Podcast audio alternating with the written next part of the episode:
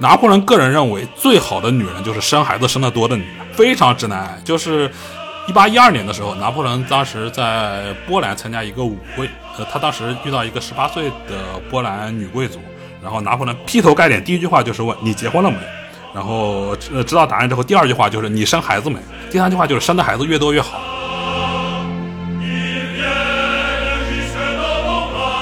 你表面上看我是一个皇帝，我封了一大堆贵族。但是呢，我这个皇帝是法兰西共和国里产生的，我这些贵族很，他们的很多特权都是只有这一代人才能享受的。通过这样的施政，他一方面他要在外面保留了贵族的壳，保留了帝国的壳，在那里面他又留留下了一些共和的实质。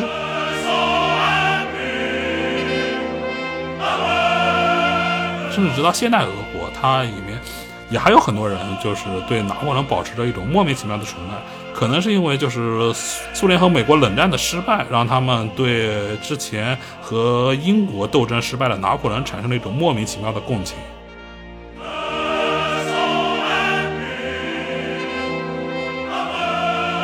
大家好，欢迎来到新一期的新交播客，我是黄泽成。那今天这一期节目呢，我们要聊一聊十二月一日刚刚在国内上映的雷德利·斯科特导演的最新作品《拿破仑》的传记电影了。其实我们刚刚说这是一部传记电影，可能有一点点不准确哈，因为这个也是这部电影在上映之后一直引起一些争议的原因。一方面，它确实是用了普通的这种传记电影的手法去展示了拿破仑这样一个枭雄式的人物的一生，包括他一生中的重要的事件，从法国大革命到登基复辟帝国，再到滑铁卢的惨败，最后被流放。另一方面，这个电影中拿破仑的形象又较之以往又是很不一样的。雷导是用了大量的篇幅去描绘了拿破仑和约瑟芬之间的那些复杂的感情纠葛，把拿破仑一生中很重要的决定的背后的原因都归咎为他情感生活的那些波澜，于是塑造出来的这个拿破仑看上去就有些懦弱，相当的不成熟，带着一些孩子气。那拿破仑作为这个欧洲近代史上一个颇具争议的人物，其实历史中的拿破仑到底是什么样子，也是一直被大家探讨的一个话题了。包括电影中呈现的这段历史背后，其实也是因为篇幅的原因，有很多的这种细节的东西没有拍出来，包括后面复杂的关系。那最近正好花城出版社也是出版了一本由埃米尔·路德维希所写的拿破仑的传记。哎呀，那今天呢，我们就借着这本书，也借着这部电影，一起来聊聊历史上的拿破仑是一个怎么样的人物，帮助大家在评判这部电影的时候，也是有一个更多元化的视角了。那今天我们也是请到了一个相当重量级的嘉宾，就是近代欧洲史的研究者吴田老师。吴田老师和大家打个招呼吧。各位深交播客的听众，大家好，我是近代欧洲历史研究者和译者吴田。啊，今天很高兴和大家在播客里聊一聊和拿破仑电影以及拿破仑传记以及拿破仑这个人相关的很一些东西。谢谢大家。呃，那我们还是从这个电影开始切入哈。我看吴天老师也是上映的第一天就看了这个电影吧？是的，是这个他当时那个电影宣发嘛，当时电影宣发就找了我，然后我我在他那儿蹭了张票，然后就就第一天就看了下。然后晚上好像还在 B 站直播怒评了一番，是吧？呃，是是，但这个怎么说呢？就是这呃这部电影可能是，如果你是一个单纯的军事爱好者，或者说单纯的喜欢拿破仑的人，可能会感觉到有一点冒犯。但是如果你之前对这个时代没什么了，没什么了解，就纯粹一个路人的话，我觉得看看倒也无妨，因为他确实怎么说呢，就是在想在两个钟头之内把拿破仑的一生浓缩进去的话，肯定肯定会忽略很多东西，肯定会提炼很多东西。事实上，就是拿拿破仑和约瑟芬这段感情，然后作为电影主轴，是很多拿破仑传记电影的思路。不光雷导是这样，我之前很多人说过，那那部夭折了的库布里克的电影，实际上他原先的思路也是。以拿破仑和约瑟芬的爱情为主轴，所以这一点其实就是可能一些偏硬核的、偏军事的爱好者可能会觉得不过瘾，但是对于大部分普通观众来说，我觉得还是一个挺不错的切入点。呃，那抛开就是这一段感情，我们来谈谈这个拿破仑的形象，或者说它里面的那些历史刻画，你觉得做的怎么样？雷导他毕竟是一个英格兰人嘛，所以他这部电影刻画出来的很多是带有英国人特有的刻板印象，或者说英国人的习惯印象。但是这个毕竟他他本身就在那个文文化氛围里长大的，所以这也不奇怪。当然了，嗯，即便是在英国人里面，对这部电影的评判也是褒贬不一的。你像那个写过《拿破仑大帝》然后那本书的安德鲁·罗伯茨，他最近已经被封了男爵，进了英国上议院。然后这样一个在英国通俗历史界非常有名气、写的著作也非常多的人，他就对这部拿破仑电影感印象非常不好。因为怎么说呢？罗伯茨是一个亲拿破仑，或者说以颂扬拿破仑为主的人，他就认为这种电影里面一些对拿破仑的传统的描绘，或者说偏阴暗的描绘，在他看来是不合理的。当然，这这只是一个亲拿破仑的英国人的观点。他并不能反映所有英国人的想法，但也可以看出，就是即便是在英国，他对这部电影的好坏褒贬也是存在着很大争议的。说实话，那我们正式开始聊，就从拿破仑和约瑟夫的这个关系开始入手哈。这可能也是这部电影呃受到争议最多的一点嘛。就是我们一般的这些像描写这种历史伟人的传记电影，很少把他们生活中的那些情感的部分提升到这个这样一个重要的位置，包括。呃，甚至有时候就是今天在这部电影里看出来，他们两个人的这个关系，甚至有一点用今天的话说是这种互相 PUA 式的方式来呈现的。特别是拿破仑这边，呃，作为一代枭雄，作为一个横扫欧洲的人物，竟然是如此的懦弱。我我在这里揣测，是不是这个雷导希望有一种更现代的方式，或者说今天我们看起来一种更多元的方式来呈现这段关系？哈。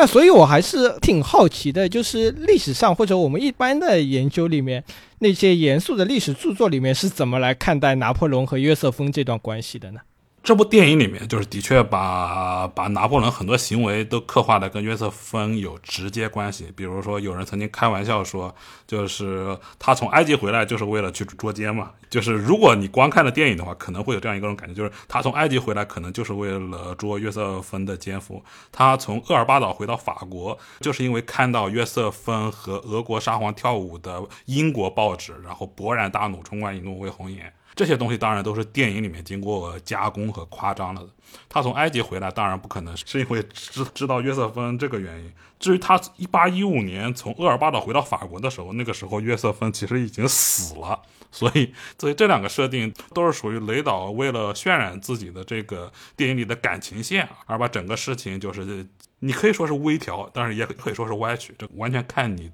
自己对这个电影的观感了。但是呢。从另外一个层面来说，就是历史上拿破仑和约瑟芬之间的关系，并不是我们设想的，就是一般来讲，皇帝和皇后之间肯定是皇帝强势而皇后弱势。这个说实话，还至少在初期还真不一定是拿破仑强势，这是这这是这两个人关系当中很重要的一点。就至少在两个人认识之初，他们到底是谁帮助谁更多一点，还是？有争议的，很多人可能认为，就是拿破仑崛起之初，在得到的约瑟芬的助力是相当多的。即便你可能觉得这这方面谁帮助谁更多，谁谁帮助谁更少，可能这方面可能有一些争议。但是拿破仑崛起之初，约瑟芬对他帮助很大，这是一个不争的事实。这个实际上可以稍微就往前追溯一点。呃，我们都知道，就无论是电影还是还还是那那些像路德维希的这本通俗介绍里面，他都会介绍，就是首先拿破仑他是在一七九三年攻克土伦要塞崛起的，这个大家都知道。但是后来呢，因为雅各宾派倒台之后，因为拿破仑跟小罗伯斯比尔关系非常好，所以他因此也吃了牵连挂烙，所以他中间被关了一段时间。后来复出的时候呢，有一段时间他是那个，就是按照路德维希书里的一个说法，叫什么所谓失业的将军嘛，就他就成了一个失业的将军。他虽然在土伦打得非常好，在土伦他从一个尉官变成校官，又从校官变成将领，可以说是依靠他的战功实现了三级跳吧。但是之后因因为雅各宾派的倒台，因为他跟罗伯斯比尔的弟弟小罗伯斯比尔关系很好，这样他因为吃吃了牵连挂落，所以他在雅各宾派倒台之后的一段时间里，他他可以说是无所事事。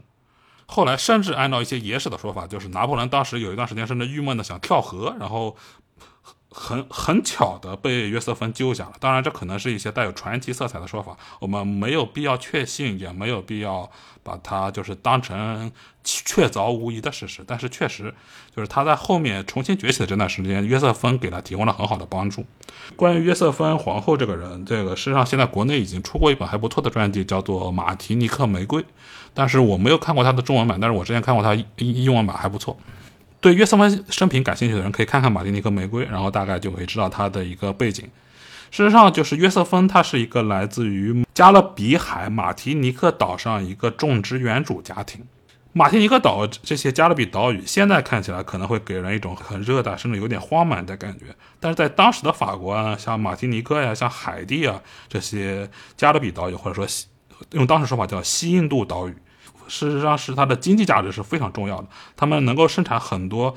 当时看来价值极高的经济作物，尤其是糖这些东西。呃，所以这些地方的种植园主就不应该把他们想象成土老财，也也不应该把他们想象成就是被被扔到那个天涯海角的人，而是应该把他们看作就是积极卷入世界经济竞争的一些，呃，思想非常活络，然后经济头脑非常好的人。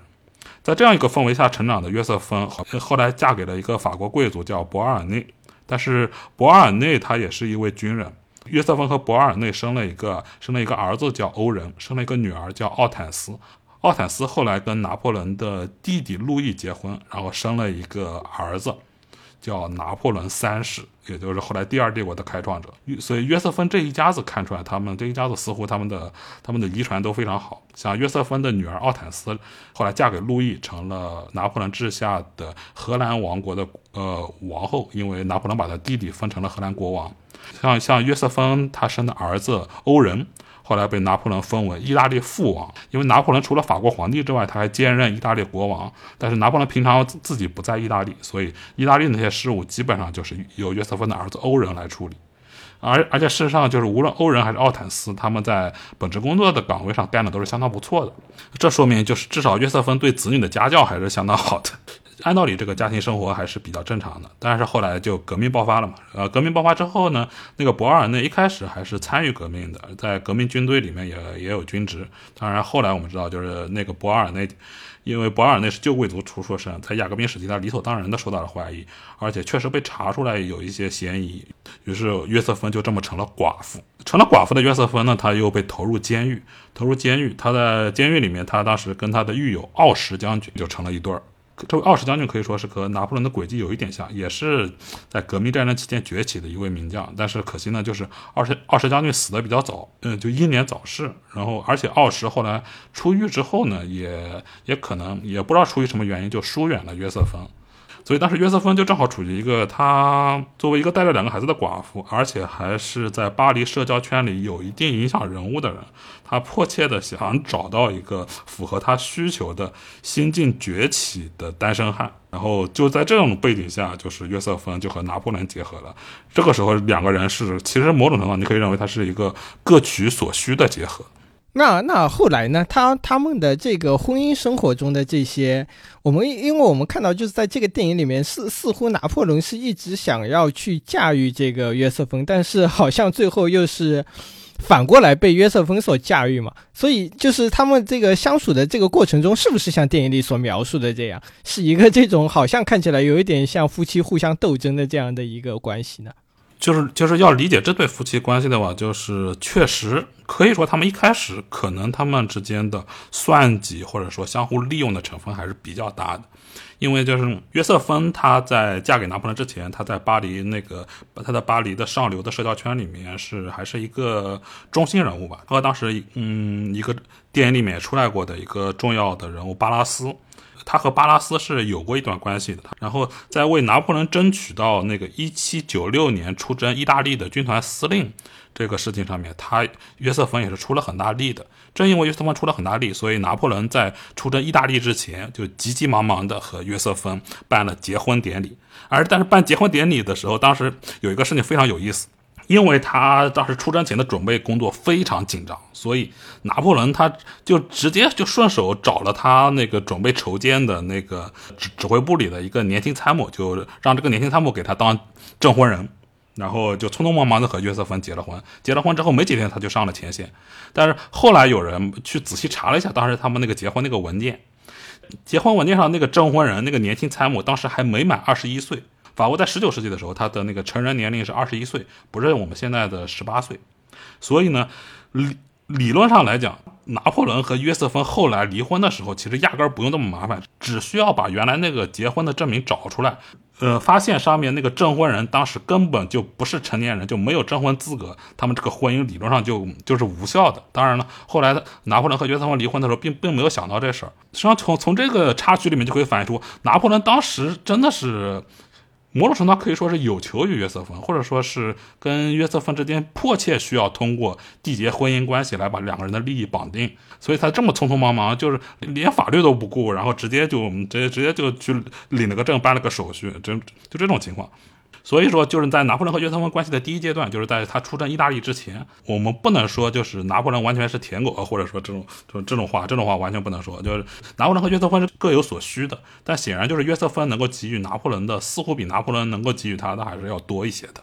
但是他在拿破仑出征意大利之后，我们知道，拿破仑出征意大利之后，以非常快的速度，呃，因为当时一七一七九六年的时候，法国是打算在德德意志和意大利两个战场上同时和反法联盟较量。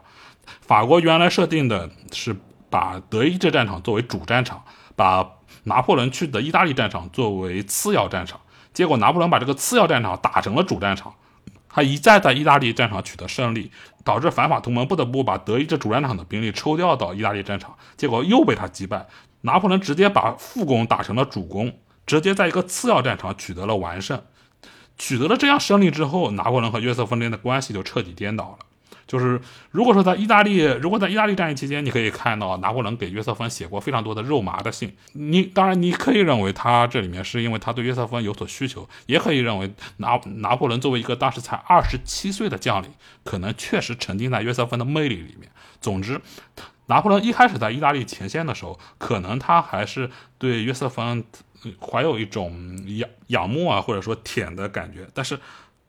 在意大，当他在意大利战场取得完胜，已经彻底成为整个法兰西共和国公认的将星之后，他和约瑟芬之间的关系可能就发生了颠倒。正如我之前所说，他们两个人是出征之前匆忙结婚的，其实并没有很深的感情基础。然后在此期间，约瑟芬也确实就是按照一些材料说法，当时也确实也出了轨，所以这对拿破仑的打击是很是很大的。然后从此之后，他可能在这个关系里面。就怎么说来着？就可能说那种感情的成分就少了，然后但是算计利用的成分就就越来越多了。当然，随着他自己地位的他自己的地位和约瑟芬地位的此消彼长，他的他的他也就越来越强势，越来越霸道了。那后期呢？特别是在这个电影里面描述了，就是他们在离婚之后，因为是这个约瑟芬不能。生孩子嘛，然后他们就离婚了。离婚之后，好像拿破仑还是对约瑟芬是这种念念不忘的。那事事实上是这样吗？呃，事实上还确实是这样的，就是这两个人离婚的时候，拿破仑应该还可以说拿破仑还是很慷慨的。皇皇后的尊号保留，皇后的待遇也没有削减，就是然后那个什么马尔梅松也是继续让他住。就是无论是当事人还是现代人，普遍认为就是拿破仑这个科科学家直男癌当时的想法就完全是。给自己通，让自己能够通过合法婚姻产生一个合法的子嗣，让帝国延续下去。就几乎所有人的看法都是这样，而且似乎也确实就是拿破仑当时的看法。因为拿破仑在婚姻啊，在性这方面还是一个很传统的科西嘉，或者说带有一点意大利或者南或者法国南部风格的传统的天主教家庭里面长出来的。就是拿破仑个人认为，最好的女人就是生孩子生得多的女人。那还挺直男癌的，对吧？对对，非常直男癌。就是一八一二年的时候，拿破仑当时在波兰参加一个舞会，然后他就是呃，他当时遇到一个十八岁的波兰女贵族，然后拿破仑呃劈头盖脸第一句话就是问你结婚了没？然后呃知道答案之后，第二句话就是你生孩子没？第三句话就是生的孩子越多越好。嗯，对，十八岁的姑娘她是这么说的。你由此可以想象，那我们刚刚说了，就是拿破仑和约瑟夫的这段关系吧，看起来是这个真真假假。雷导还是在这种历史的基础上做了一点自己的这个创作，为了更好来符合这个他的形象嘛。对对对，完全照历史拍出来也不可能。那其实这个这个就看我们自己怎么看了嘛，因为这毕竟也不是一部纪录片，也不是教科书，雷导开心就好，对吧？我们也不用太当真啊。但这个其实也体现出来了，就是这个电影的一种态度嘛。包括现在这个电影一方面的一些差评的原因，是因为可能他对拿破仑的塑造；另外一方面，大家说这部电影就是太流水账了，很多细节都没有交代清楚，都是蜻蜓点水的一掠而过的。对于不熟悉那段历史或者不熟悉拿破仑这个人的观众来说，就有点像云里雾里的这种感觉了。比如说一开始的这个法国大革命，对吧？其实，在法国大革命之后，整个法国的局势是非常的动荡的，各种派系全部都是搅在一起，保皇党啊、共和派啊，就彼此之间是这种纠缠不止的一个状态，而且纠缠了很久。但在电影里面其实就交代的不是很清楚，最多就是说到了这个罗伯斯庇尔的垮台，而且也没有交代原因。他那个电影里那个罗伯斯庇尔长得像丹东，呃，我不知道导演怎么挑演员的。电影里面罗伯斯庇尔长那个脸截出来，绝对大部分人认为是丹东，他跟罗伯斯庇尔长得一点不像。那这样要去问问雷导有没有在这个方面好好做功课了。所以，我们回到拿破仑这里哈，面对这样一个法国大革命之后的这样一个混乱的局势，他作为一个带兵的将军，在这个这种复杂的政治斗争的博弈里面，他是站在一个什么样的立场？这个其实还是挺值得说到一下的。那这个吴田老师来给我们介绍一下，就是法国大革命之后，整个法国的内部的这种动荡的这种政治局势，包括拿破仑是怎么样在这种动荡的呃局势里面步步为营，最后是成为了这种领导者的。这个可能还得稍微往前来说一点，就从拿破仑一开始在科西嘉岛的时候说起。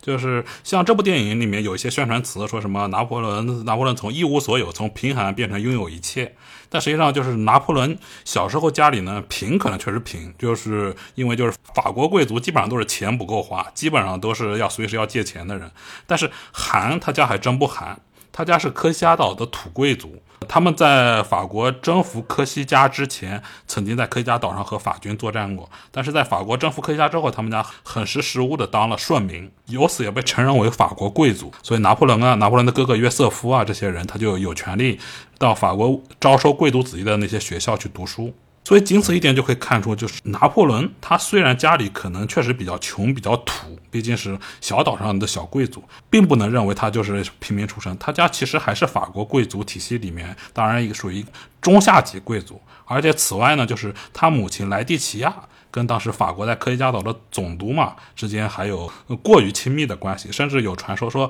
拿破仑的弟弟路易可能就是那个总督的种。这个当然这个事情不好说，因为除非你做 DNA，不然你都无法鉴定。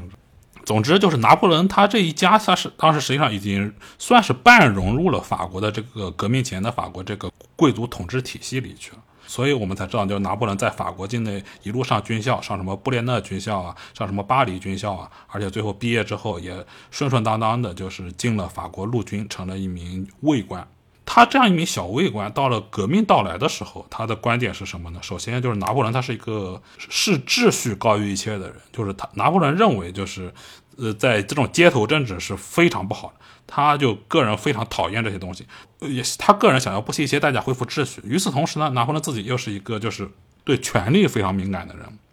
通俗的说就是谁掌权，然后他就会接近谁。所以我们可以看到就是在。原本，呃，呢，拿破仑在小时候，他还是科西嘉独立运动的支持者，他还很仰慕那些搞科西嘉独立运动的前辈。但是后来他毕业之后，他进入法军之后，他开展了革命之后，他又一下子又，他又一下子就掉头，又变成了支持革命的人。在雅各宾派统治期间，就是雅各宾的恐怖时期，他又变成了一个非常激进的雅各宾派。这一点呢，就是很很多以拿破仑为偶像的极右人士，就是他们对此是极力否认。但事实上，你看拿破仑当时的那些通信啊，拿破仑当时的那些表达出来的东西啊，他他在雅各宾派的恐怖统治期间，拿破仑就是一个非常激进的雅各宾人士。也正因为此，所以他在土伦立下军功之后，他的晋升才会那么快。因为当时确实需要找到这样一个出身旧军队、旧贵族，但是又积极靠拢革命、靠拢进步的人选。当然，我这里不是否认拿破仑在土伦立下了赫赫战功，但是只是说他一方面立下了赫赫战功，另一方面政政治上也积极跟随雅各宾派，所以这两点对他的快速晋升都是有非常大的好处的。但是也正是因为他过于靠拢，跟那个罗伯斯比尔的弟弟过于亲近，所以在雅各宾派的恐怖统治结束之后，他又被扔了一段时间的冰箱。他被扔进冰箱之后，然后后来他企图复出，然后我们知道他就是正如电影里刻画的那样，就是。他在巴黎的保王党人企图以武装暴动推翻那个共和国的时候，呃，这个时候呃已经被扔进冰箱很久的拿破仑，终于拿到了一个机会。当然，这个机会有他本人的努力成分，有他跟巴拉斯的关系，当然也可能跟约瑟芬跟巴拉斯的关系有关。总之，他利用这次镇压王党暴乱的机会，就成功的又恢复到一个在政治上非常活跃的角色。镇压王党暴乱之前，拿破仑只是巴拉斯的一个副官。镇压完王导暴乱之后，拿破仑就立刻平步青云，成为政坛上举足轻重的人物。他成了什么人呢？他成了法国内防军团的司令。这个内防军团司令这个职务，就是可能现在很多人可能不大能够理解。就是我举一个不大恰当的例子吧，他就是韩国那个十二月十二日政变的时，韩国就是十二月十二日事件的时候，那个全斗焕待的那个位置，就跟当时拿破仑的那个内防军团司令的职务差不多。就是在镇压王党暴乱之后，就是拿破仑他也已经跃进到了一个什么样的角色了。但是拿破仑这个人还是很有怎么说呢？很有壮志雄心的。当时他在二十七岁，如果他只想着捞钱，只想着过好日子，那他待在这个内防军团司令的位置上，已经可以干很多事情了，已经可以大笔大笔捞钱，甚至对政坛发挥很多重重要作用了。他，但是他毕竟还是个军人，他觉得自己应该是到要到外面的战场上去建功立业的。然后在积极活动之下，在和在卡诺巴拉斯等人的帮助下，他最后是去拿到了出征意大利的机会，由此彻底的一鸣惊人。因为他在出征意大利之前，他这个名声其实是一般的。因为他虽然是在土伦立了很大的战功，但是毕竟土伦的时候他并不是一个统帅，而只是一个突击队长啊、后勤组织者的角色。但是土伦之后他还有什么战功吗？没有了。他土伦之后，他唯一值得一提的军事事件就是开炮去镇压巴黎的暴民。所以一开始他去意大利军团上任的时候，军团里很多人对他是没什么好感的，觉得他就是个巴黎来的阴谋家，觉得这个人没什么水平。结果还是拿破仑靠几次实打实的交战，把自己的声望、把自己的名望给彻底打出来了。那接着这个名望升高，我们正好就可以说到拿破仑的登基嘛，这也是拿破仑一生中的最高光的时刻了。那这个我们知道，法国大革命它其实是推翻了以前的这个波旁王朝的统治，对吧？想象中是要把法国是变成一个共和国的，但是后来这个拿破仑之后又要把它变回这种君主制嘛。那这个时候他登基的时候，这个国内的形势到底是什么样子的？或者说当时国内是有多少人支持他，或者哪些人又在反对他？嗯，对这个问题很值得一说。首先就是电影里其实没怎么拍拿破仑出征意大利那事情，但是拍了他出征埃及的事情。总之就是拿破仑从埃及回来的时候，法国面临着一个相当困难的处境。那时候已经到了一七九九年了。这个时候，法国在面对第二次反法同盟的时候，法国连续吃了很多败仗，几乎把他国境之外的那些附庸国或者说征服成果丢的差不多了。而且法国国内政坛也非常动荡，就是就是无论是左派还是右派，都看当时的共和政府不顺眼。就是左派就是那就是雅各宾的残余，嫌这个政府不够革命；右派呢嫌这个政府不够君主。所以说，当时的共和国政府已经是夹在两派之间，已经摇摇欲坠了。这个时候，他就急需要一个军事强人，依靠军事铁腕来重新建立这个中央中央政府权威。而拿破仑确实也做到了这一点，他发动政变，重新理顺了法国的政治结构，同时在军事上呢又连连续击败反法同盟，迫使第二次反法同盟认输，呃，甚至使得英国和法国签署了雅棉合约。所以在当拿破仑在第一执政任期上取得了这些成就之后，可以说他在法国的支持可以说是空前绝后。当时法国参议院曾经通过一个决议，因为那个拿破仑的那个第一第一执政任期是十年嘛，从一七九九年到一八零九年十年。当时法国参议院或者说元老院通过了一个决议，建议把拿破仑的那个第一执政任期再延长十年，这样就是就是让拿破仑从一七九九年干到一八一九年。可以说这个时候，哪怕拿破仑当终身执政，可能大部分法国人也会支持的。但是拿破仑总觉得呢，我干个二十年，我甚至干到终身，这好像都不保险。就是他骨子里还是挺保守的，他就觉得可能非要当皇帝才能千秋万代。然后他就他就绕过元老院，通过搞所谓的全民公决，但是这个全民公决并不是全民，大概只有百分之十左右的人会参加全民公决，然后在全民公决里还有点坐票嫌疑之类的这种事情，我们就不细说了。总之就是拿破仑嫌这个二十年的第一执政任期不过瘾，嫌终身执政也不够尊贵，还是自己想去当皇帝。但是毕竟他第一执政这个任期干的相当不错，所以对他的反对意见其实还并不是很多。但是如果我们从一个实用主义的角度来说，拿破仑一八零四年称帝，然后一八一四年就下台一次，一八一五年又下台一次，满打满算从一八零四年干到了一八一五年。如果他就好好在那当第一执政，那他起码也能当到一八一九年啊！这个称帝成了个寂寞啊，简直是。所以你可以看到，那拿破仑这个他称帝，其实是和这个国内外的形势是有密切的关系的嘛，对吧？刚刚我们也反复提到了一个词，就是这个反法同盟，对吧？就反法同盟，那反对的其实就是这个大革命之后的这个法国。其实我们这里可以来说一下整个当时的欧洲的一个。具体的形式，这也是后来拿破仑需要去打遍这个欧洲的原因嘛。其实回到十九世纪初的那那个时间点，整个欧洲也是一个非常动荡的，特别是在这个大革命之后，民族主义是很快的一个崛起的姿态。那同时，各个帝国还是要在这里维持他们的统治，内部和外部的矛盾全是都堆积在了一起，整个欧洲就跟这个火药桶一样的。所以这里我们来可以来讲一下整个当时拿破仑登基前后这个整个的一个欧洲的政治形势到底是什么样的。就是这里简单叙述一下当时欧洲大国争霸的环境吧。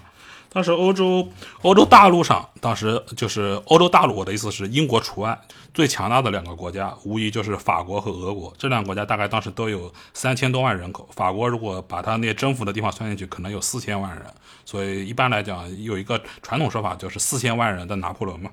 然后呃，就不管怎么说，当时欧洲大陆上，呃，人口最多、那个综合国力最强大的两个国家就是法国和俄国。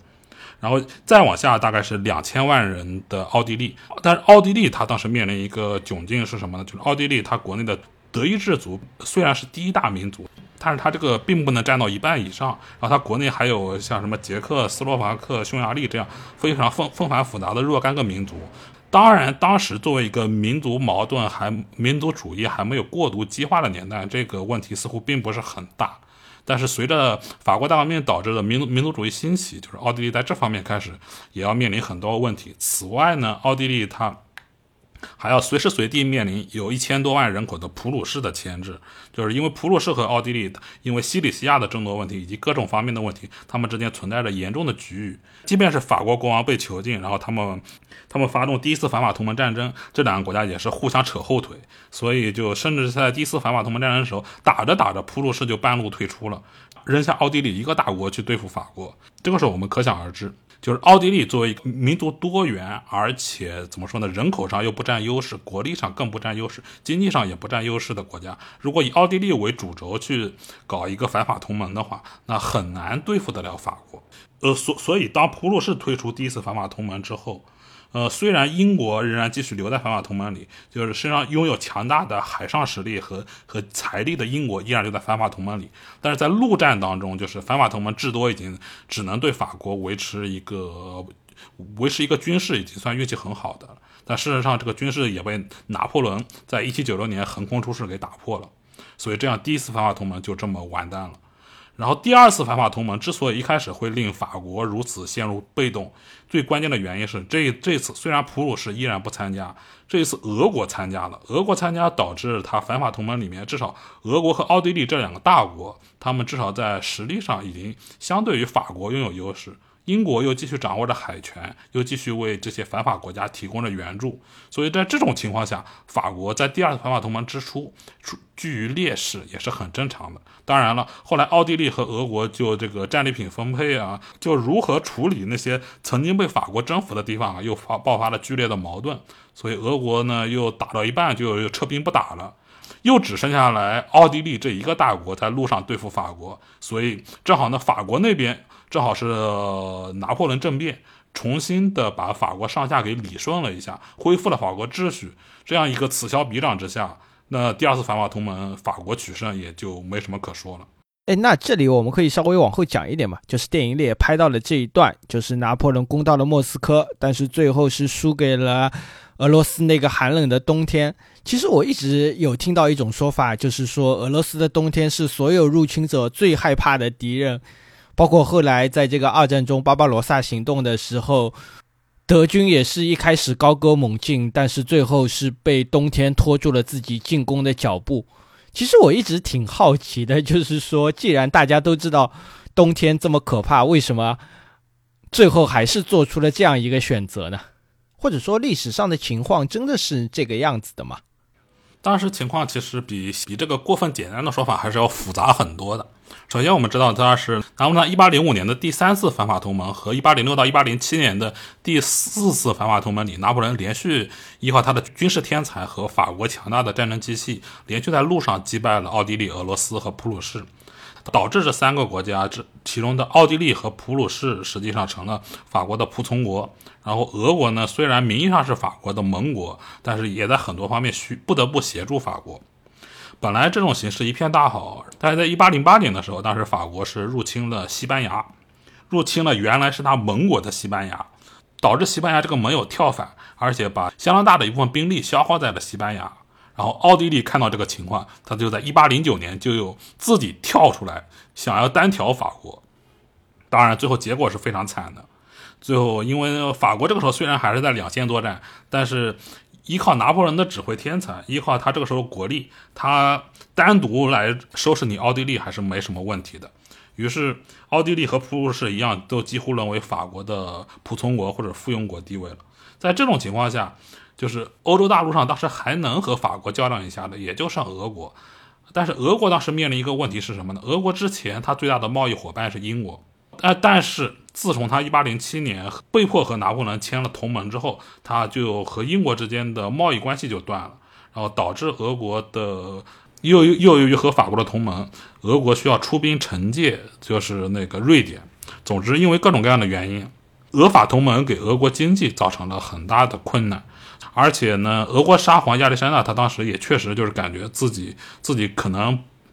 不一定得我得完全成为法国的附庸，他觉得自己还是要对法国还是要保持一定独立地位的。于是当时俄国在那个大陆封锁问题上，就就是拿破仑在一八零六年他开始搞大陆封锁，就简简单的说就是禁止欧洲大陆和英国做交易，想要困死英国。但但是呢，这个。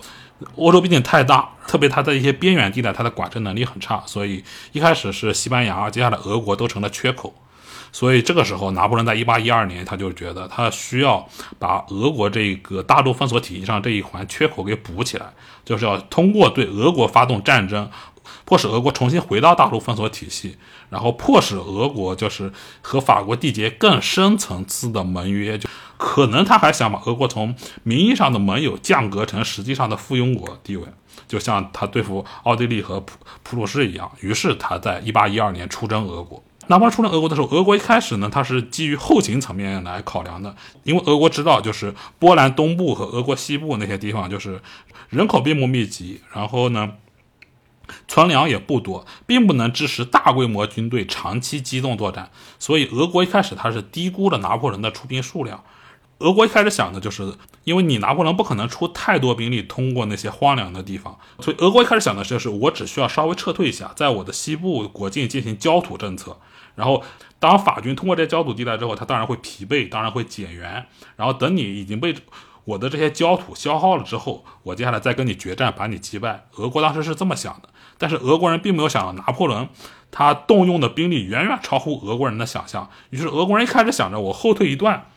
我大概我后退一段，可能我后退到明斯克呀，后到明斯克基辅一线的时候，我就可以展开反击了。但事实上，法军来的太多了，所以俄国人只能一退再退，因为发现自己的兵力根本占不到优势，只能一退再退，只最后一路退到了莫斯科。一开始俄国只只想着大概后退到明斯克呀，甚至再稍微往后退退一线，在在那儿搞个决战也就完了。结果。俄国最后一一直推到了莫斯科，甚至让法国把古都莫斯科都占领了。然后直到退到莫斯科的时候，他那个双方的兵力才差不多基本上拉平了。也这个这个事情也是一个很有意思的事情，就就俄国人确实想着后退决战，但是没有一个俄国人在战前会想到能撤退到这么远，没有一个会想到，也没有一个人想到法国拿破仑会如此丧心病狂的出动，号称六十万，实际上也有四十多万大军，直接打过俄国边境。没有人想到拿破仑会有这个出兵规模。俄国战前估计拿破仑最多能出动二十万人越过国境，结果拿破仑一下子出动了四十万。当然，四十万的代价是什么？就是法军在通过这些荒凉界的时候减员非常严重。但减员再严重，因为他这开始出兵数量太多，所以搞得俄俄军发现自己完全没有数量优势，只能不断后撤，不断焦土，不断后撤。呃，所以一直一直打到九月份，法军攻占了莫斯科。但在此过程中，法军因为焦土啊，因为和俄军的交战啊，所以法军的减员非常严重。所以实际上，法军减员最严重的是九月份之前的那些夏天，而不是冬天。这点很多人可能一开始完全没有想到，但是事实就是如此，就是。你可以认为法军最后毁灭是在冬天，但是如果说法军什么时候损失最惨，那反而是在夏天。所以你看这个战略纵深有多么重要，你 国家大还是有国家大的好处的，至少你可以有一个这种撤退的空间和资本在那里进行一这样的一种运作。另一个我想说的就是从拿破仑兵败莫斯科这件事情，你看。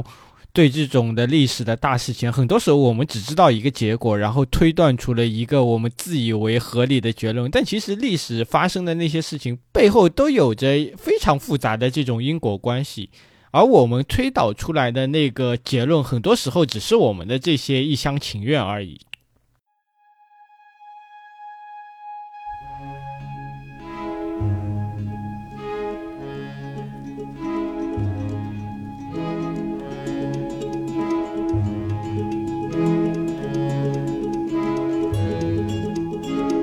深交播客现已推出全新的子频道“以读攻读”，从书籍出发，谈论历史、社会和文化议题。我们将抱着一贯严谨的态度，带来最新鲜也最具深度的观点。您可以在各大播客平台搜索“以读攻读”，订阅我们的节目。让我们在节目中以书籍为伴，畅游思想的海洋。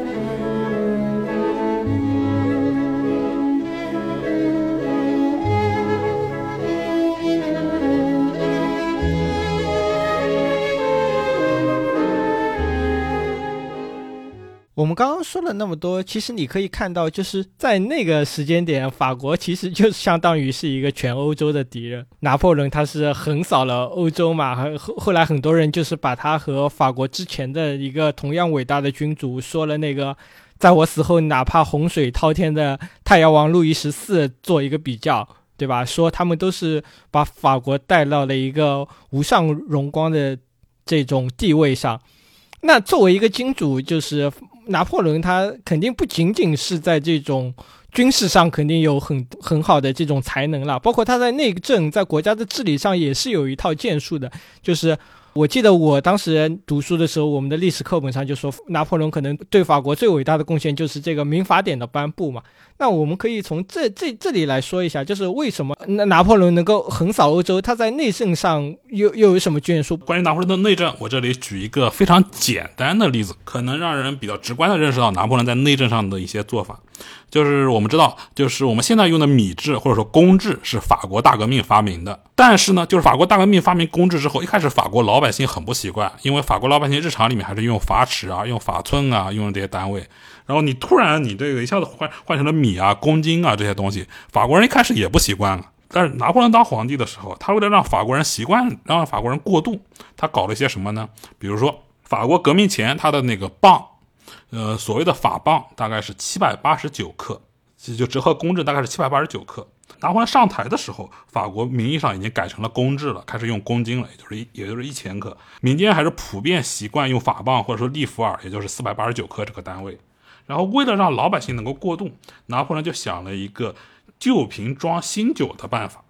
他规定从现在开始，镑还是一个法定单位，但是呢，这个镑已经不再是革命前的那个镑了。我们我们把磅稍微微调一下，改成五百克，也就是相当于我们中国后来改改度量衡的时候那个市斤嘛，就斤和公斤嘛，比较好换算一点。对对对对，他就把磅改成五百克，然后这通过通过这样旧瓶装新酒的办法，就是你看到那个外面这个壳儿还是磅，但里面这个已经是半公斤了。所以通过这样的办法，就是让老百姓能够相相对小的代价、相对轻松的过程过渡到公制。这就是拿破仑他很多施政的一个内在核心，就是你表面上看我是一个皇帝，我封了一大堆贵族，但是呢，我这个皇帝是法兰西共和国里产生的，我这些贵族很他们的很多特权都是只有这一代人才能享受的，所以我们可以看到他通过这样的施政，他一方面他要在外面保留了贵族的壳，保留了帝国的壳，但在里面他又留留下了一些共和的实质。从中就可以看出拿破仑施政的一个特点，就是善于根据当时大环境，看起来还是原来那个样子，但里面内核已经悄然发生改变的思路。他有一种既不太激进，但又不过于保守的思路，一种所谓的中道思路。这也就是拿破仑在内政施政上能够取得诸多成就的一个重要的因素。而且正因为他通过这些相对于相对相对适中啊，或者说相对中和的态度，他得以稳定国内秩序，然后才得以，然后才能够颁布法典。就我们所谓的拿破仑法典，其实大部分法条在大革命时期、在共和时期已经写好了，但是由于当时局势太动荡，一直颁布不下去。但直到拿破仑当他当时基本上恢复了国内秩序之后，这个时候才有空真正把法典推行下去。实际上，呃，就是一些一些关于拿破仑和法典的段子，说什么拿破仑亲自参与法典审议啊，或者说亲自提一些意见啊，这些事情有是有的。但是拿破仑对法典的贡献，并不是这些细枝末节的修改，而是他为法典推行创造了一个很好的大环境。所以你看出来，拿破仑他其实是挺有想法的，包括他也不会就是说硬来，反而是通过这种各种的方法来想办法把自己的这一套东西推进下去，对吧？那我们可以来说一下他在拿破仑在这个军事上的这些呃成就。其实这个电影里描写的也不是很多，包括他对这个战争的这种描述，其实也看不出来拿破仑在军事上的这种呃独树一帜的地方。那我们可以稍微来稍微来详细的说一下，就是拿破仑在军事上为什么他他是不是有一些领先当时欧欧洲传统的这种战法的地方？嗯，这个要说的话，可以写不止一本书了，写几写几十本书都没问题，是吧？拿破仑号称打了四十场或者六十场会战，每一场都可以做一个非常详细的解析，这么算下来，可能百十来本都没问题，是吧？但这个问题要要是想简单说的话，当然也可以说的很简单，就是首先，拿破仑个人的军事天才到底是什么？这个其实挺难讲的。但是如果仅从一七九六年和一八一四年这两个他。个人的才华表现的最突出的场景的话，我们可以看出拿拿破仑在军事方面最强的一个特质是什么？就是他能够在总兵力不占优势的情况下，通过极其优秀的战略战役机动，在局部战场集中优势兵力打击敌军。他虽然名义上总兵力不占优，但具体到每个局部战场，他总能够以优势兵力打击敌军劣势兵力，并且在取得胜利之后展开猛烈追击，把胜利的战果用到极致。这是拿破仑在1796年的意大利战场和1814年的法国战场这两个最能展现他才华的地方表现出来的优秀的特点。但是，仅仅拿破仑一个人有这样的想法、天才想法，有这样的机动思维就足够吗？还当然不够。必须拿破仑麾下的军队有这个出色的机动力，才能完成这一点。所以呢，拿破仑本人的天才和拿破仑麾下法国军队的划时代进步这两点是缺一不可的。拿破仑麾下的法国军队相对于前面的军队有什么样的进步呢？一七九六年拿破仑接手的时候，他麾下的军队是一支拥有共和信念的、拥有革命信念的军队。就是，当然你也可以说，就是。拿破仑接手的时候，这支法国军队是一支，是一支衣衫褴褛的，是一支惯于抢劫的强盗军队。当然，你也可以这么说，但是你必须就是必须承认一点，就是他确实是在1793年那种保卫祖国的氛围下入伍的。他确实对敌人怀有相当大的仇恨，他确实对法国怀有相当相当程度的热爱。所以，这样一支军队在拿破仑接手的时候，在拿破仑这样一位非常了解军人心理。非常能够利用士兵心理的人接手的时候，这样一支军队是能够爆发出相当强大的精神力量，能够在拿破仑的安排下完成同时代其他国家军队很难完成的强行军啊和那急行军啊这些动作，甚至能够忍受相当程度的艰难困苦的军队。这一点在我们在电影里也可以看到嘛，就是后来拿破仑回来的时候，其实他是还是挺受这个军人的他们的爱戴的。其实没有费一兵一卒，就讲了两句话，好像所有的军队就倒戈到他那边了。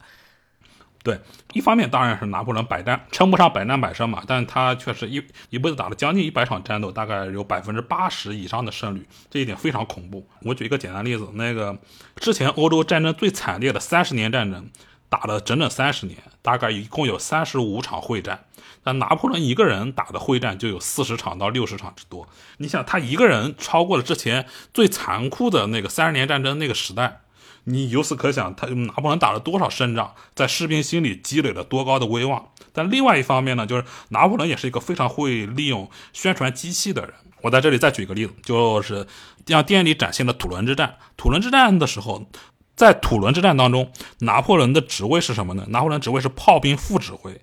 他。扮演的角色非常多，像什么组织炮兵后勤啊，像什么搜罗火炮啊，甚至是自己变成突击队长，亲自带队去攻击英军的防御工事啊，这些杂活他全都干。毕竟他当时才二十四岁嘛，是个刚冒头的青年人。然后就像就像现在某些课题组里一样，导师把那个最重的活都扔给组里的学生去干。但是呢，就是嗯，在那个拿破仑称帝之后，他就改写了土伦之战的历史。他把当时土伦之战的炮兵总指挥说成是一个因为身体不佳只能待在屋里的人，然后说自己才是土伦实际上的总指挥，然后把土伦之战吹成是宇宙名将波拿巴的起点之类的玩意儿。就是，当然了，这个事情我们现在看起来是很搞笑的事情，但是确实也反映出就是波拿巴这个人很会抓宣传，就是能够。一方面他确实战功赫赫，另外一方面他的宣传让他的战功显得比实际的战功还要大，还还要出色。所以两相叠加，他当然在士兵啊，在法在普通法国人心里啊是有非常是有呃就是非常高的威望。这一点，除非除非经历像一八一二、一八一四或者一八一五这样的惨败，不然的话是根本无法动摇的。所以真的可以看出来啊，拿破仑是一个这种的风云人物，对吧？难怪这么多的这种大导演想去拍一个关于拿破仑的传记。其实，在这个我们刚刚也说到了嘛，在这个雷德利·斯科特之前，可能一个更著名的导演就是库布里克，他又是想拍过这个关于拿破仑的传记，但最后一直没有拍成嘛。然后他也是做了很多的准备工作，最后后来又转头去拍《巴里林登》了。所以，那个那这部。库布里克没有拍成的这个拿破仑的电影，我们可以来聊聊应该是怎么样子的，或者后来又为什么是没有能够被拍成呢？库布里克这部一直想拍的拿破仑电影，其实和雷导一样，他预定的也是以拿破仑和约瑟芬的感情线为基础。这一点怎么说呢？就是听起来可能会让人怀疑，是库里克会不会也拍一个烂片？但是确实不会，因为怎么说呢？你一个电影的载体。基本上也就两个小时左右，再怎么长，你三四个小时也就极限了。除非你像《战略与和平》那样分分成四部拍八九个钟头，这种也就六十年代那种苏联举国之力能做到。你放一个个体导演身上，他肯定不能这么干，是吧？既然库里克想拍一个就是还算是时间比较短的载体，那他就必然要抓一个主轴。他这个主轴是拿破仑和约瑟芬的感情线。然后这个也是正常的，但是库布里克他的准备工作后来是在本世纪初，然后有人把他的准备工作出版了。从准备工作来看，可以说库布里克的准备工作比这个雷导要强的太多了。就是他把拿破仑的那些相相关的资料进行了巨细靡遗的搜集。然后我如果库库导真的开拍，我完全可以想象，库导肯定会让他的演员经受信息量非常密的一个拿破仑时代的材料特训。比如说像雷导这部电影里面，女主角瓦妮莎，按照他的那个采访，他在参与电影拍摄之前，他就对约瑟芬基本没有了解，开拍之后他才开始看约瑟芬传记。嗯，所所所以，他现在拍着，他现在把约瑟芬拍成这样。但是，如果是库布里克拍的话，我相信他的他拍出来的约瑟芬肯定是更贴近历史上的约瑟芬。此外，根据库布里克那个当时出版的档案里面，他当时留下的那些材料分析的话，库布里克想拍的重点肯定是拿破仑的崛起，也也就是土伦和意大利的。我个人认为，库布里克可能会把那个时间线给收缩的窄一些，就是不一定会强求把拿破仑一生拍出来，可能他会，嗯可能会拍一些拿破仑的崛起动作，可能会拍一些拿破仑前期为主。而且，就我们知道，库布里克后来的那个《巴里林登》，那个《巴巴里林登》里面，无论是布景啊，无论是时代感啊，还是甚至是一些里面的一些军事细节啊，都做得非常非常好。就是很多人很多很多单纯看大场面的人会尬吹苏联版的《战争与和平》，嗯，会这些东西。但其实呢，就是苏联版《战争与和平》固然它这个举国之力拍下来，它的那个场面确实非常宏大。但如果你看里面的很多军事细节、战术细节的话，其实是存在很多问题的。但是，个库布里克导演他那个《巴里林登》里面，他这些细节实际上，他哪怕最小的那些军事细节都是做得非常好的。所以从这一点来看，如果库布里克到时候真能拍出拿破仑来，我觉得无论是他这个电影的过程，他的时代感，乃至他里面的一些可能只有军迷关心的军事细节，可能都会比现在这部电影要好很多。而且我觉得库布里克也不会。在拿破仑二十四岁打土伦，二十七岁出征意大利，对这样一个拿破仑，他至少不会选择像凤凰叔这样一个人来演。对啊，我们都知道库布里克是细节狂魔嘛，他肯定是非常重视细节上的这些东西的。所以也可以想象，如果库布里克能拍出来他的那部拿破仑的话，在细节上应该是无可挑剔的。但很可惜是最后没有成功。那这个为什么最后库布里克后来是没有拍成这部拿破仑呢？这个可能和可能和滑铁卢的滑铁卢有关。邦纳尔丘克导演他在那个六十年代，他倚仗苏联国家支持，然后而且他自己，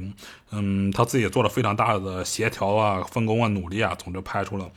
这样一部分成四集的剧剧作。分成四集这部剧作拍完之后，接下来呢，即便有这么多拍拿破仑时代的道具剧，有这么多还有一定经验的演员，不拍点新东西可惜了。当时正好意大利有个意大意大利有个大财主，当时打打算投资搞一搞一个大场面，他跟那个巴纳尔丘克一拍即合，最后是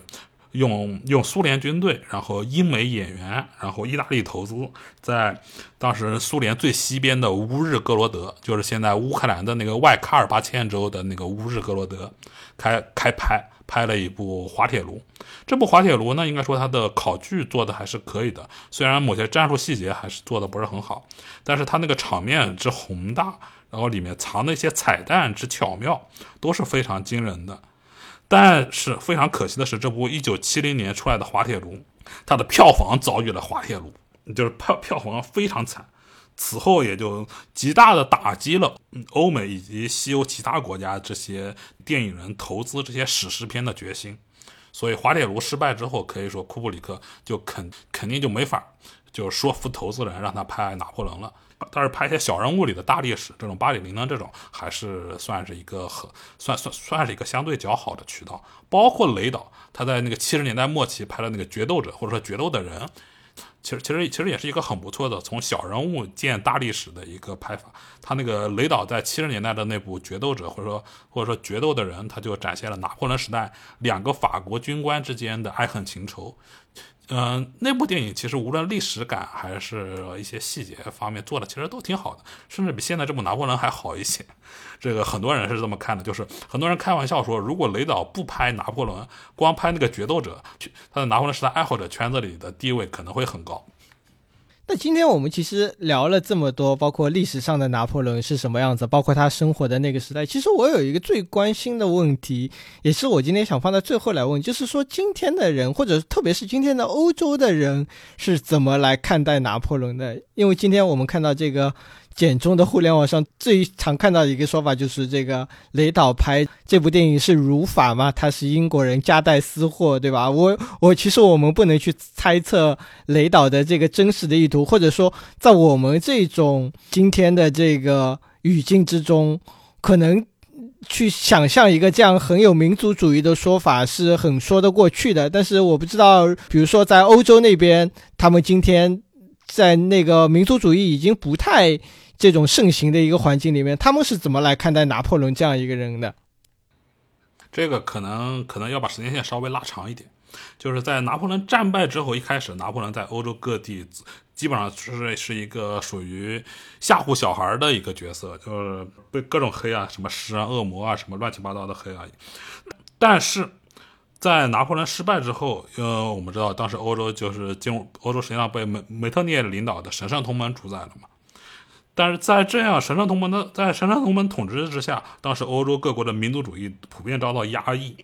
既然你神圣同盟压抑了民族主义，所以当时欧洲博博兴的民族主义者反而会对拿破仑有一定程度的好感。像曾经在被法国统治的莱茵地区，人家就说，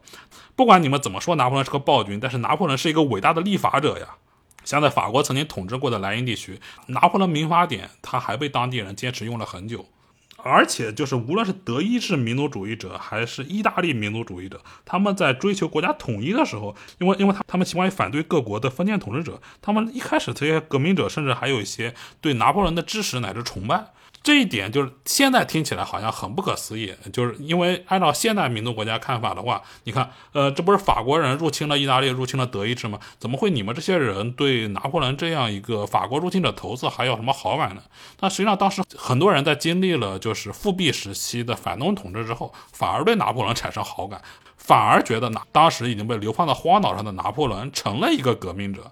听起来很讽刺，很很搞笑。因为拿破仑本人就不是一个革命的，他要革命他也不会称帝了。但他确确实因为当时欧洲的政治风云变幻，导致拿破仑反而随着欧洲各国的复辟、欧洲各国的反动统治，反而让拿破仑的声望有了一定的恢复。然后这种恢复的最高潮就是拿破仑的遗骸在1840年返回法国。拿破仑这种声望崛起的那个最直接后果，就是后来他的侄子拿破仑三世先是当选为法国总统，后来又成了法国皇帝。当然，当拿破仑三世成为皇帝之后，法兰西第二帝国也同样推行扩张政策之后，呃，当德德意志和意大利真的成为了统一的民族国家之后，那由于第二帝国的所作所为，由于第二帝国在德意志和意大利统一中所起的作用，德意志人和意大利人心目中的拿破仑形象，当然会打上很大的折扣。但是在这方面，同样非常有意思的一点就是，如一旦这些国家出于历史或者现实的原因和英国交恶的话，那么这个时候拿破仑又会被作为一个正面人物拿出来。就比如在在在第二帝国时期，德德意志第二帝国是在击败法兰西第二帝国基础上建立的一个国家，这个国家按道理对拿破仑是不会有什么好感的，至少在官方对拿破仑是不会有什么好感的。但到了第一次世界大战时期，因为英德矛盾，反而导致。当时的德意志人很多对拿破仑这样一个反抗英国的角色反而产生了莫名的好感，这一点非常有意思。然后包括我们刚刚说的那个路德维希这本《拿破仑传》，他之所以会把拿破仑写成一个悲剧英雄，也可能和当时德德国的这种氛围会有一定的关系。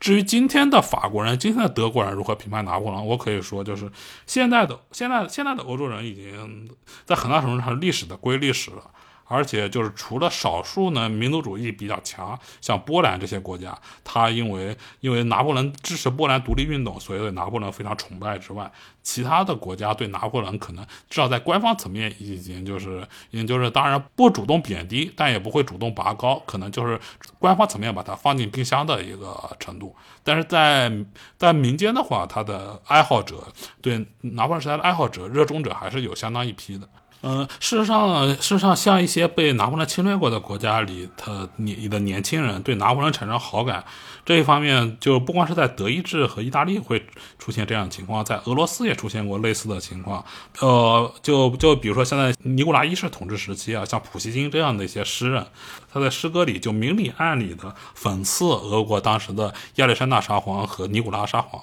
反而对拿破仑高看一笔。包括是俄国的十二月党革命者里对拿破仑崇拜的也是颇有一些，甚至直到现代俄国，它里面。也还有很多人就是对拿破仑保持着一种莫名其妙的崇拜，可能是因为就是苏联和美国冷战的失败，让他们对之前和英国斗争失败的拿破仑产生了一种莫名其妙的共情。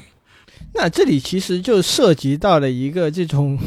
历史和艺术的问题嘛，这个其实也是这个拿破仑现在最争议的一个点了，就是之前这个。雷导在接受采访的时候就回怼了一个当时历史学家说这部电影不符合历史细节的这样一个评价嘛，他很直白的说不好意思，同志们，你在现场吗？如果不是的话，你就快闭嘴。所以这个你是如何看待关于这个问题的呢？就是历史的真实性和艺术真实性之间的这个矛盾。我记得雷导这句大话说出来之后没多久，然后有个历史学家就在推特上回了一句，就是说，是的，我们不在现场，但是在现场的人会留下记录，大概就是类似的话。嗯，这一点怎么说来着？就是历史，当然你不可能做到百分之百的还原，就是就是，除非你发明时光机器，不然你永远不可能穿越回古代来观察某个事物。即便你能穿越到古代观察某个事物，你看到的也只是你个人看到的一个侧面。所以从这个角度来说，就是没有人能够还原历史，但是我们可以通过相关的记载、相关的材料，尽可能的接近历史。而不是像雷导在这里说的那样，就是呃，就是我想怎么拍就怎么拍，你们历史学家给我提意见，你们又不在现场，这种态度就太傲慢了。而且事实上，这个电影里是请了一些顾问来参考的，但是我真的不知道这些顾问干了什么，可能这些顾问的主要的、任务是背锅吧，